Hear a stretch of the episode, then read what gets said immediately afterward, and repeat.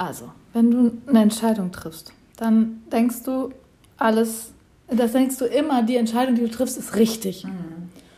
Du kannst all deine Entscheidungen ja immer nur auf der Basis dessen fällen, was dir bewusst ist. Mhm. Und wenn jetzt ein Politiker zwei Millionen Impfdosen kauft, in der Meinung, dass er damit sein Volk rettet. 200, ja. Oder wie viel sind es? 200 Millionen. Ja, 200, zwei, achso, 200 Millionen. 200 Millionen Impfdosen, ist ja kein Problem. Für 80 Millionen Leute. Ja, kannst du dreimal impfen. Dann kann ich dreimal die komplette Bevölkerung impfen. Dann habe ich aber natürlich auch den Druck, dass ich das loswerden will. Natürlich. Ja, also ich habe erstmal die Vorstellung, dass ich dadurch mein Volk retten könnte. Und dann habe ich aber auch den Anspruch, dass sie doch bitte sich retten lassen.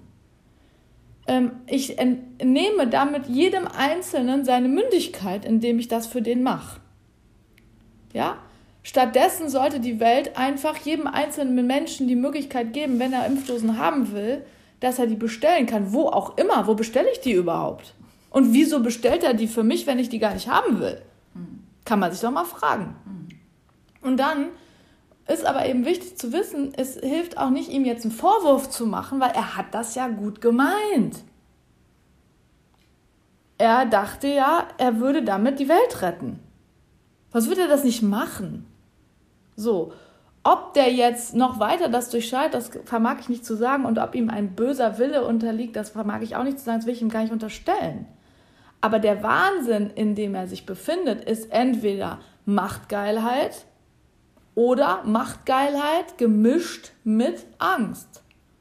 Und Machtgeilheit ist eben diese männliche Seite, ähm, die aktiv nach außen agiert und versucht Dinge zu machen, während die weibliche innere Seite dahinter steht und sich denkt, und, und die aber jetzt nicht im ruhigen Wasser ist und denkt, alles ist gut und ich gucke klar und überlege dann, was ich tue, sondern er agiert aus dem Panikwasser dessen, irgendwas könnte jetzt damit gut gehen und so nicht gut gehen. Und so potenziert sich das immer weiter, immer weiter, immer weiter. Und deswegen ist es so ultra wichtig, dass jeder Mensch für sich selbst versucht, sich selbst zu durchschauen. Das heißt, sein Bewusstsein, seinen Verstand dafür zu benutzen, wach zu werden, das heißt aus dem Schlaf zu erwachen, zu denken, dass andere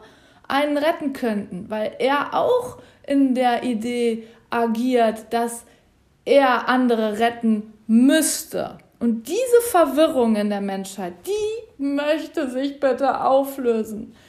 Und das ist total schwierig zu verstehen, weil wir ja sagen, hä, wie soll denn das gehen? Weil äh, wir haben doch Verantwortung äh, für unsere Kinder und so denken wir dann eben auch, dass ein Staatsoberhaupt Verantwortung hat für das Volk. Aber wenn wir das jetzt mal ganz durchleuchten und ganz hineinschauen in das, was bedeutet überhaupt Verantwortung übernehmen, dann merkst du als Eltern, spätestens wenn dein Kind anfängt zu laufen, nämlich seinen eigenen Willen hat, seine eigene Fähigkeit hat, die Welt zu entdecken, du das nur noch sehr begrenzt schützen kannst. Und manche Eltern erleben sogar, dass schon einfach so als Baby das Kind puff stirbt. Ja, also niemand kann Verantwortung übernehmen in dem Sinne für das Leben eines anderen. Ich kann nur sagen, ich als Mutter im Hier und Jetzt versuche mit den mir zur Verfügung stehenden Mitteln, nämlich meiner Wahrnehmung, meiner Intuition, meiner, meinem Verstand, meiner Vernunft, meinem Gewissen, meinem körperlichen Vermögen im Einklang das Kind so gut wie möglich zu begleiten und zu schützen, ihm aber die Anbindung an den Himmel zu überlassen und auf die Erde zu überlassen, weil das ist das, was nun mal jedem Menschen zu eigen ist. Er hat die Fähigkeit, zwischen Himmel und Erde angebunden, verbunden in sich selbst, ganz und vollkommen zu sein. Das ist das, was sozusagen die, die Schöpferkraft ist, die wir alle angeboren haben Und in der Teilung in männlich und weiblich fängt das Drama überhaupt erst an. Und so fängt bei jedem Menschen in der Pubertät auch das Drama an, weil er dann sozusagen plötzlich sich wahrnimmt als, oh, ich bin ja eine Frau, oh, ich bin ja ein Mann und jetzt, was soll ich damit? Und dann kommt diese ganze, dann kommt im Grund, Grunde eigentlich der Konflikt zwischen Mann und Frau erst richtig in jedem Einzelnen innerlich auf. Und dann identifiziere ich mich damit. Und ich meine, es ist ja nicht so, dass man jetzt, weil man ein Fraukleid hat, deswegen jetzt nur Frau ist und immer nur Hingabe ist, wer das ist und eine überzogene Weiblichkeit in sich hat, der wird äh, eher zur Depression neigen oder eben so sehr sich hingeben, dass er gar nicht mehr auf sich aufpasst. Genauso ist einer, der zu viel männliche Anteile in sich lebt, egal ob der jetzt außen Mann oder Frau ist, der immer agiert und immer lösen und immer machen und was weiß ich was muss, der wird zu Gewalt neigen und er wird dazu neigen, andere zu übervormunden, zu bevormunden, zu über was weiß ich was. Und deshalb ist es so wichtig, diese beiden Elemente, also es sind ja noch keine Elemente, aber männlich und weiblich, auszugleichen und letztlich aber die vier Elemente, die Luft, Wasser, Feuer. Erde und Feuer sind, in sich auszugleichen. Und äh, nebenbei bemerkt, dieser Virus lädt dazu ein. So, und ähm, deswegen versuche ich irgendwie, soweit ich das kann, zu erklären, wie das alles zusammenhängt, damit jeder Mensch, der zumindest mich mal gesehen oder gehört hat, in meinem Umfeld, weil das ist das, wo ich die Welt verändern kann. Ich kann durch mein Wort und mein Zeugnis dessen, was ich lebe, kann ich mein Umfeld verändern. Ich kann also für mich als Lehrerin Verantwortung tragen. Ich kann für mich als Frau Verantwortung tragen. Ich kann für mich als Mieterin, als Tochter, als Mutter bin ich jetzt nicht nur von Sternkindern, die passen zum Glück auf mich auf und zeigen mir, was die Wahrheit ist. Meine Sternkinder sind mein größtes Glück, was ich natürlich auch lange nicht verstanden habe.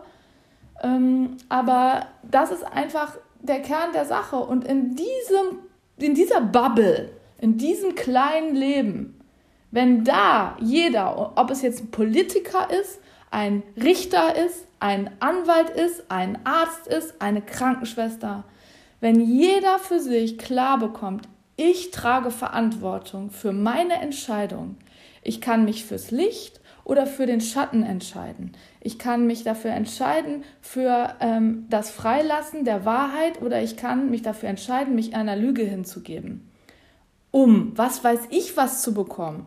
Und ich meine, sind wir uns ganz ehrlich, ich meine, wer fängt nicht an zu lügen, wenn er plötzlich denkt, ah, wenn ich jetzt lüge, dann kann ich das und das behalten. Oder wenn ich jetzt lüge, dann kann das und das passieren. Und Vertrauen bedeutet, dass ich mich nicht der Lüge hingebe. Vertrauen bedeutet, dass ich sage, okay, ich sage jetzt die Wahrheit, auch wenn ich dann das und das vielleicht verlieren könnte. Und ich habe ehrlich gesagt schon richtig oft mich das getraut und habe immer gedacht, oh Gott, wenn ich jetzt das sage, dann passiert irgendwas. Aber wenn ich nur für mich gesprochen habe und für mich bezeugt habe, was ich fühle, jetzt kommt nämlich der Kern der Sache, dann habe ich noch nie erlebt, dass jemand mich dafür angeklagt hat.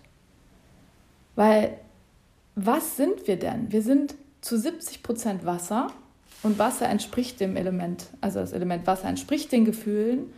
Wir sind ein Teil Luft. Ich kann das nicht genau bemessen, ich bin jetzt, jetzt kein Biologe.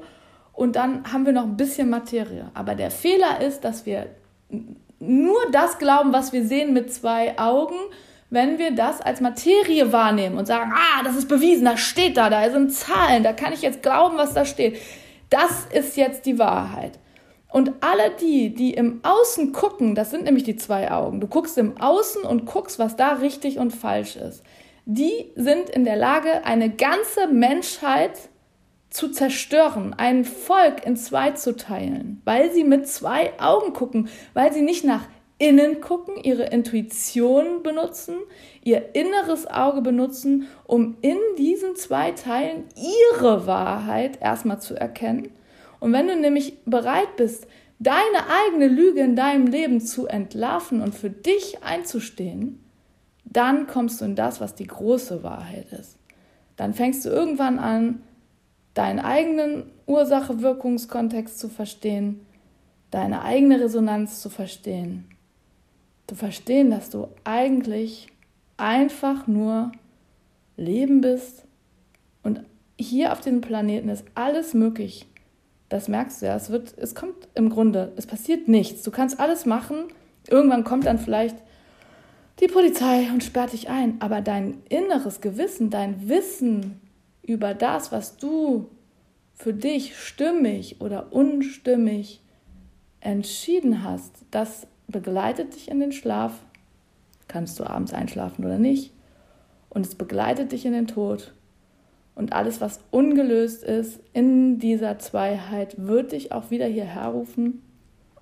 Und wir sind einfach nur hier, um diese zwei Teile, innen und außen, ganz zu machen. Das bedeutet, in die Einheit der Liebe zurückzukehren. www.dasfreiekind.de